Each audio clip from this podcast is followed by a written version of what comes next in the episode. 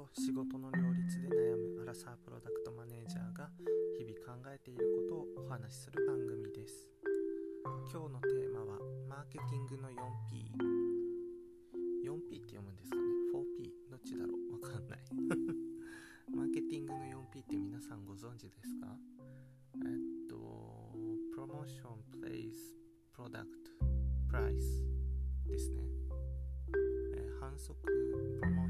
ションでプライス価格ですね。この4つ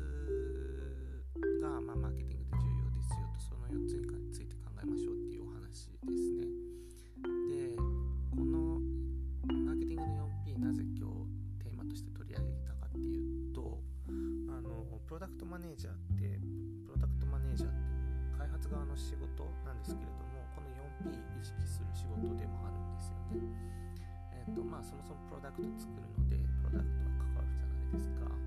でそもそもそのプロダクトってなんかあれですよねルー大島みたいな。プロダクト。えっ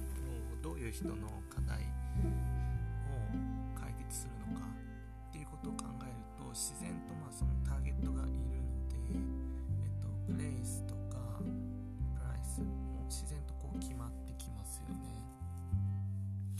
そこが決まったらじゃあプロモーションどうするも必然的に決まる。まあそんな感じでプロダクトマネージャーの仕事ってマーケティングの 4P に密接に関わっているんじゃないかなと個人的には思ってます。また会社によってあのプロダクトマネージャーのジョブロールなんていうんですかねあジョブディスクリプションがあの会社によって違うのでえっと会社によって違うんですけれどもまあ基本的にはと求められるマーケティングの 4P に関わるいろんな仕事が求められることが多いと思っています。はい。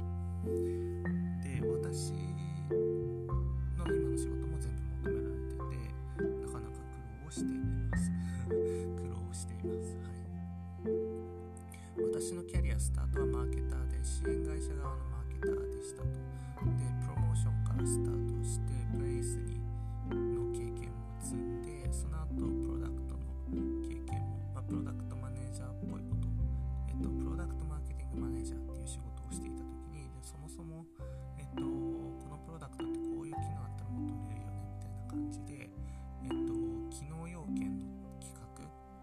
それに付随する売上の予測みたいなこともやってたので、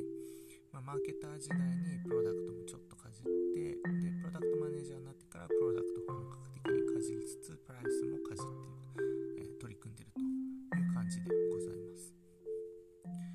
なんかこう自分のキャリアを振り返ってみると、うんマーケター時代にマーケティングの 4P に関われるチャンスってあんまりなかったんですよね。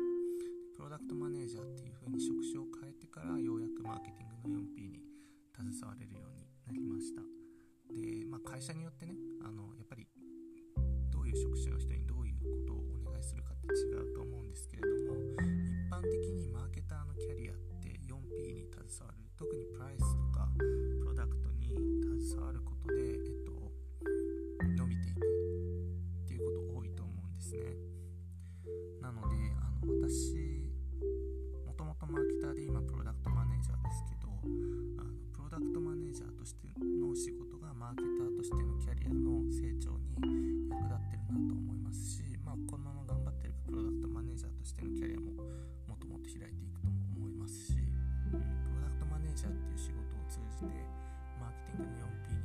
できているのはすごく幸せなことだなって、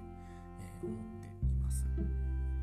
っぱり過去の同僚とかねあのマーケターがメ